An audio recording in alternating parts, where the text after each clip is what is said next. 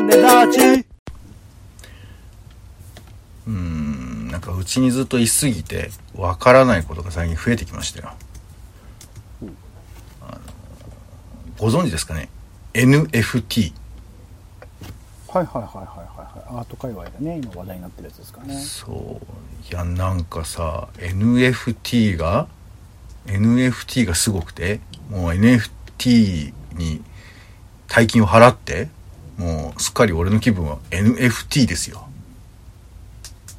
ん？俺の気分が NFT は最後間違ってる用法だと思い間ます違ってないよ。本当ですか？間違ってないよってだけ言いましたけど、今 何ですか？何が間違ったらはいなんて懐が寒い。で NFT。BKB みたいな 寒いは S ですけどね。まあいいんですけど。あのーいや、なんかさ、その久々にお出かけでできたんで、えー、千代田3331っていうところにちょっと行ったんですよ。まあ、うんうんピラッと行って。そしたら、N、NFT の作品がなんか飾ってあったんです。ほうほうで、み、見たことある？NFT 用の作品を展示してあるとか。ないでしょ。NFT 用の作品を展示したら見たことないですね。わかんないよね。まあ、一応ね、NFT アート作品っていうのは、仮想通貨のブロックチェーン技術を活用することでデジタルアートに多くの機能を付加しているものだということで、なんのこっちゃ。えー、だからなんていうのかな、えー、何？普通ほら、絵とか買うとさ、その絵にはお金がかついたりするじゃない？まあなんかわかんない。うんゴッホのひまわりみたいなのつつったらなんか何千万みたいなさ。で、その絵を買って、えー、まあまたその絵が必要だったらまあ、えー他の人に売るみたいなのがあるじゃないですか。うんこれ別にあの古い絵だけじゃなくて若い人にもあるわけですけど、そういうことがデジタルでもできるってことなんですよ。うんうんうんうんうんだから、えー、ま、何こう、デジタルでペイントかなんかで描いた絵を人に送ろうとしたら、コピーできちゃうじゃん、デジタルって。うんなんだけど、その描いた絵そのものを、に、なんかこう、で、えーこう、ブロックチェーン的に、これは一個固有のこれですっていうデータを、なんか付けられるのかな？ちょっと正確にはわかんないんだけど。だから、もう何、コピーはいくらでもできるし、もちろんあれでしょ？その、ゴッホの絵でもさ、あの別にデータ的にはコピーできるわけだから、写真撮って。そのね、うん今回展示されますっていう風な、そういうサムネイルぐらい見れるわけだから、その、えー NFT 化する作品も、実のところ見ることすらも全然できるんだけど、その、そのもの一点が誰が持ってるかっていうことについては、ちゃんと証明書があるみたいなことなんですよ。うーんまあだから、なんか、それって、所有っていうことの意味を考える話なのかななんて思ったりするんですけど、うんうんまあまあちょっと詳しくは、あの NFT 評論家にぜひ聞いていただきたいんですけど、それが展示してあって、で、何があったかと思います？まあわかんないよね。落書きとかがねよく販売してるのよく見ますよねそうご名答。びっくりしたよ。なんかさ、本当にマジックで、あっってこう、やっちゃった時のさ、なんかこう、絶妙な C みたいな字あるじゃん。あの、ピッチ、本当に C みたいに書いちゃうやつ。あの C みたいのが100万円ぐらいで売ってあって。あらで、こもうわかんないじゃん、全然。全然わかんないじゃん。すごいですね画面に、一、その壁にね、壁壁面に、なんか黄色い映像がずっと映ってて、何にも動かない。その映像が壁にまあ3メーター2メーターぐらいかなバーンと飾ってあって、あまあ、て投影されてて、うん。で、それで何十万みたいな。で、コピー用紙が、えっと、うん。貼り付けてあって、A4 サイズみたいなのが、わーっとまあ100枚ぐらいかな、なんか、貼ってあるんだけど、もう何書いてるか、ただほぼ真っ白な紙が貼ってあって、下にちょっとなんかその、色、色のコード指定みたいなのが書いてあるのがあって、うんで、それが1枚何万円とかするわけですよ。うんえ、この、このコピーよ、え、えー？みたいな。で、ドギマギしてさ、もうダメだと思って解説を聞いたわけ、その、ちこそこにいる人の。そしたら、これでも一個一個言ってたらキリがねえな。あのうんさっきのマジックみたいなやつは、昔マッキントッシュで描いた絵を発掘して、でそれをデジタルデータで共有する、ああの、権利を渡すのが、えーその、ま、マジックの落書きの、えー趣旨なんだけど、もうね、その絵を、絵を、絵を買った人は2、30人いるわけ。うんうん意味がわかんないじゃん。はって思うんだけど、うんそのなんかね、この絵の仕組みは、買えば買うほどその値段が下がるっていうコンセプトなんだって。うんだから100万円だったとしたら、10人いたら10万円になったりとか、うん1万円になったりとか、っていう風なものらしくて、っていうことっていう作品。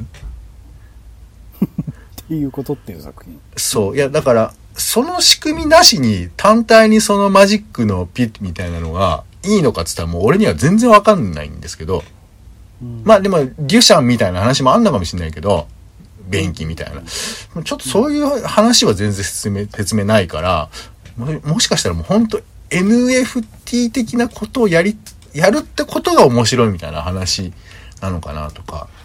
あとあの、さっきの画面投影したのも、なんかそのイラストレーターで作れる最大のキャンバスサイズで作った黄色っていうのを出してんだって。うんで、その左右のこうなんかスクロールバーみたいなのバーってやっていくと署名だけが見えるんですけど、うんっていうのが売ってたよ。そう、コピー用紙のやつも真ん中にドットがちっちゃくポンって打ってあって、で、それが、まあ色が違ってるのが、うあのー貼られてて、で、さ、あのー紙で出力してるのはあくまで、あの、確認用なので、それそのものは作品じゃないんだよね。データが、あの、やり取りそうそう。なんていうさ、もうこれ、人に喋っても、多分、え、それ買うの？みたいなことを言われて、でなんか説明する側だからさ、俺は。いいやいや、これはさ、だからそういうコンセプトがさ、みたいな。なんかあの、あの、何？なんか、容疑者を守る弁護士みたいな立場で説明しなくちゃいけないっていう、なんか不思議な気持ちになるんですけど、まあ、ただこの説明を聞いて、違いますよっていう人きっといると思いますんで、うん。えーもうね、ちょっとあの、勉強したいなとは思うんですけども、こういうふうになんていうかこう、デジタルっていうものが、所有の概念を変えていくっていうと、本当にそのなんか、コピーライトそのままなんだけど、でもさ、仕事のやり方ってちょっともう変わってる感じしない？うんだからほら、音楽とかだったらやっぱ CD があった方がいいとかそういう話になるけど、仕事の現場でさ、おい、オレンジ君、これ、印刷してくんないと仕事になんないよ。みたいなことを言い出したら、ああ、めんどくせえな、みたいなことを思うじゃない？だかうんうんら仕事では、もうみんなデジタルで仕事に向き合うみたいなことができちゃってるわけじゃん。うんうんだけども、その他のものの分野で言うと、まだちょっとアナログでいてほしいみたいな気持ちもあるわけじゃん。こういうことが、なんか分かったっていう話ではあるんですけど、なんかデジタルをいけてる場所と受け入れられてない場所とあるんだなっていうふうにちょっと思ったりするんだよね。まあなんかそういう何水物じゃないですけどこういいつねドーンって終わるかよくわかんないものに乗っかるっていうのもあれですけどね、まあ、今のところ NFT 関わってる人がアート界隈のちゃんとしてる人っていうよりはどちらかというと山師っぽい人というかインフルエンサーっぽい人とかあとセクシー女優さんとかですよね使ってるのね。まあそう、だからそういうね、事例がそうなんだけど、でも、だってじゃあ仕事でさ、何もファックスでやんなきゃダメだとかさ、手紙で送れとかさ、そういうことはもう言わないわけじゃん。まあ、だからその新しい技術でもどういうものなのかってちゃんと見極める必要はあるっていうところですかね、何でもかんでもやればいいっていう話ではないってことですよねまあだそういう立場を取るよね。そりゃそう。だから俺もそうやってね、仕事でも取りたい。これ印刷しなきゃお前ダメなんだよ、これ。お前。やっぱさ、人とは人と会わなきゃダメなんだよって、ずっと一生言い張りたいみたいなね。そんな気持ちでおりますけども。老害キスべきって思ってますよね。どっちなの？自分の気に入ったものはアナログでもいいみそうたいうものばっかりじゃなくて、ちゃんと新しいものは新しいもので自分なりに見極めてた、あの、やるっていうことは大事だと思う。一個一個違うってことが言いたいんでしょ？ファックスに比べるとだいぶ、あの、ちゃんと見極めれば他の手段はいくらでもあると思う。いや。だったらもうアートだってデジタルでいいじゃないですか。っていう、まあね、なんか、なんかダブルスタンダードことを感じた方はぜひおはがきを害にないらただきて。ない追い方をしようってことですよ。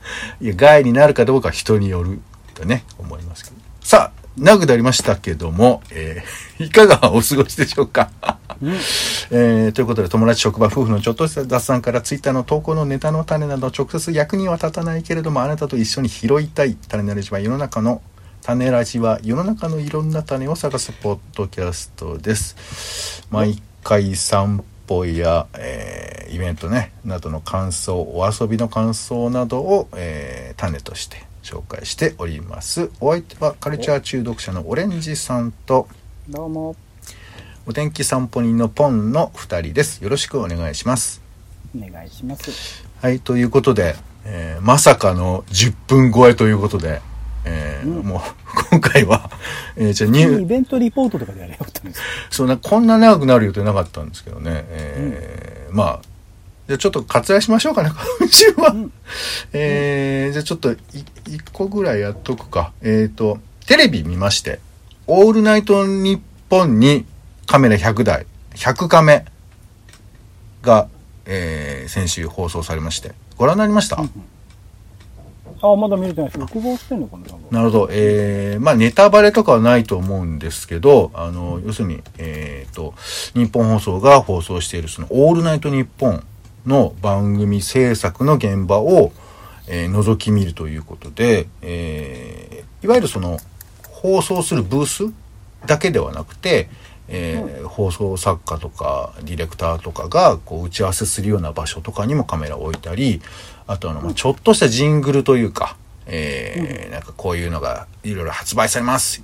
よろしくみたいなそういう音を編集する編集室なんかにもカメラが置いてあってそういうところでどんな風にこうラジオの現場で、えー行われてるかってことがやってまして。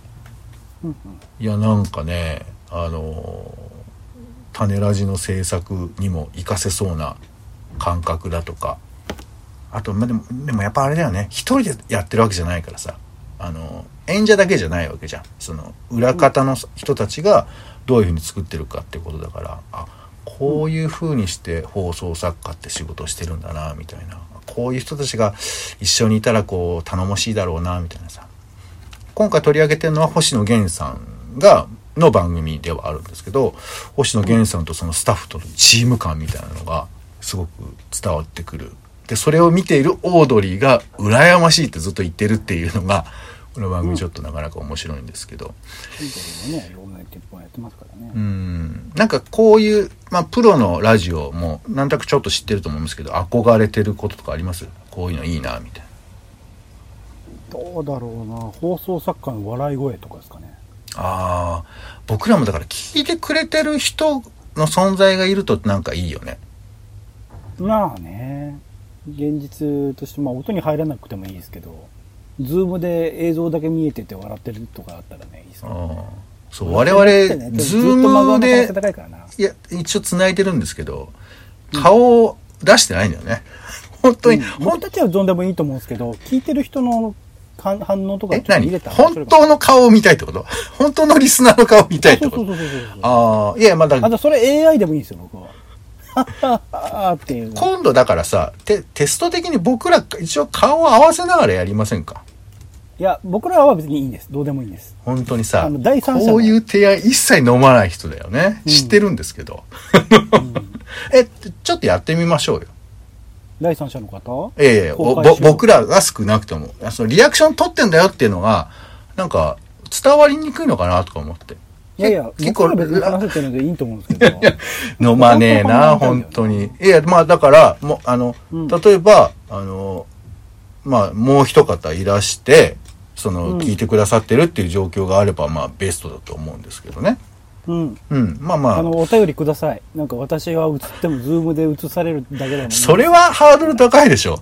おいきなりお便り来て、お便り私見ますんでっていうのはハードル高いと思いますけどね。私見ますんでコールでいただければ。はいまああの声だけでもいいです。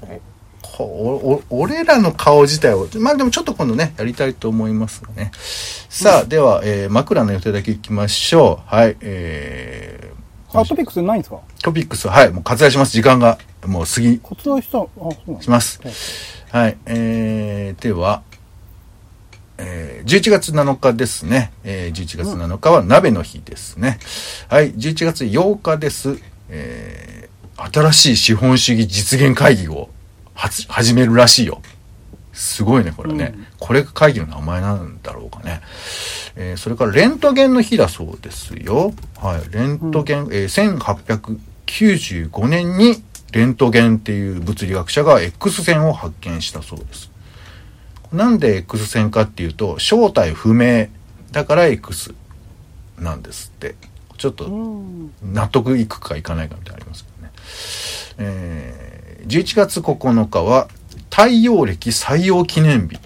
えー1872年、明治5年です。明治政府がそれまでの太陽暦、太陰暦、あ、旧暦ですね。旧暦をやめて、新暦、太陽暦に採用、太陽暦を採用するということで、えーこの日が、えー変わったと。だから12月2日だったのが、翌日がこう、つ、え、1月1日になったっていうことですけど、ちょっと説明ができない。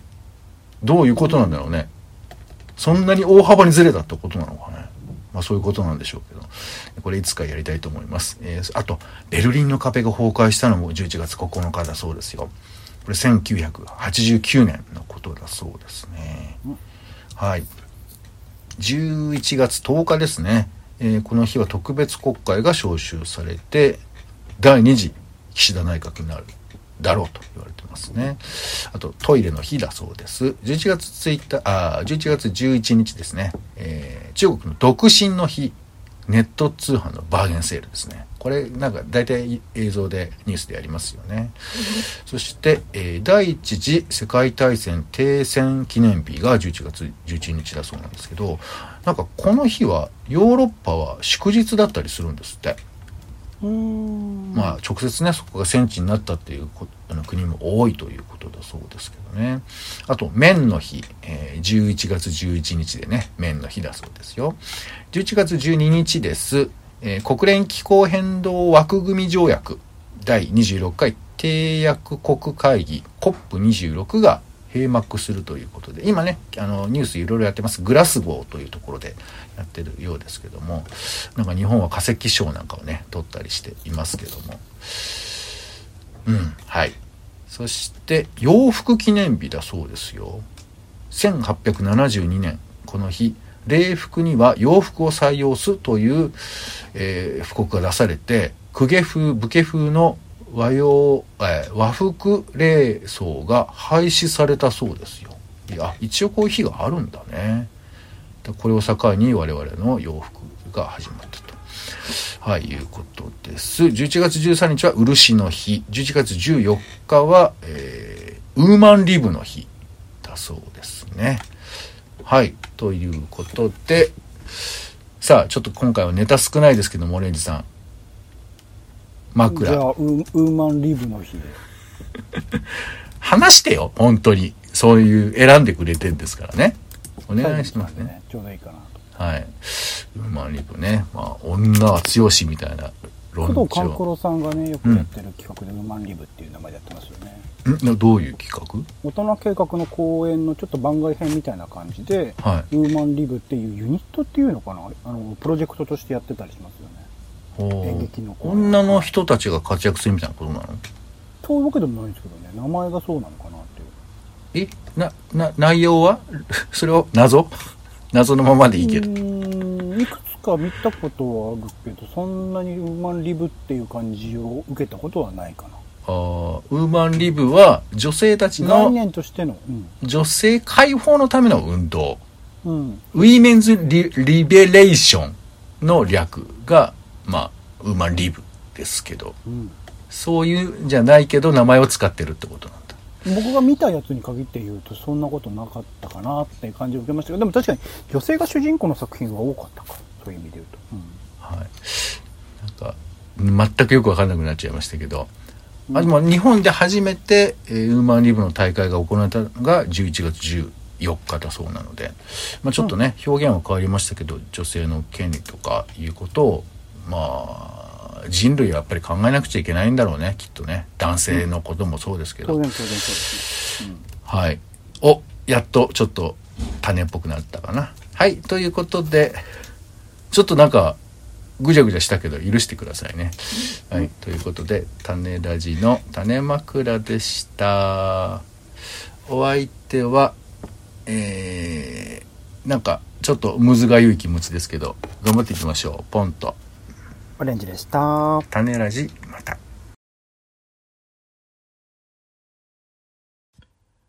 種ラジは、ポッドキャストや Spotify などでほぼ毎日配信しています。音声でこぼれた内容はブログで補足を、更新情報は Twitter でお知らせしています。気が向いたらお好きなサービスでの登録、フォローをお願いします。また、番組の感想やあなたの気になっている種の話もお待ちしています。公式サイト、タネラジ .com のお便りフォームから送ってください。ツイッターなどで、タネラジ、ハッシュタグ、たねらでご投稿いただくのも大歓迎です。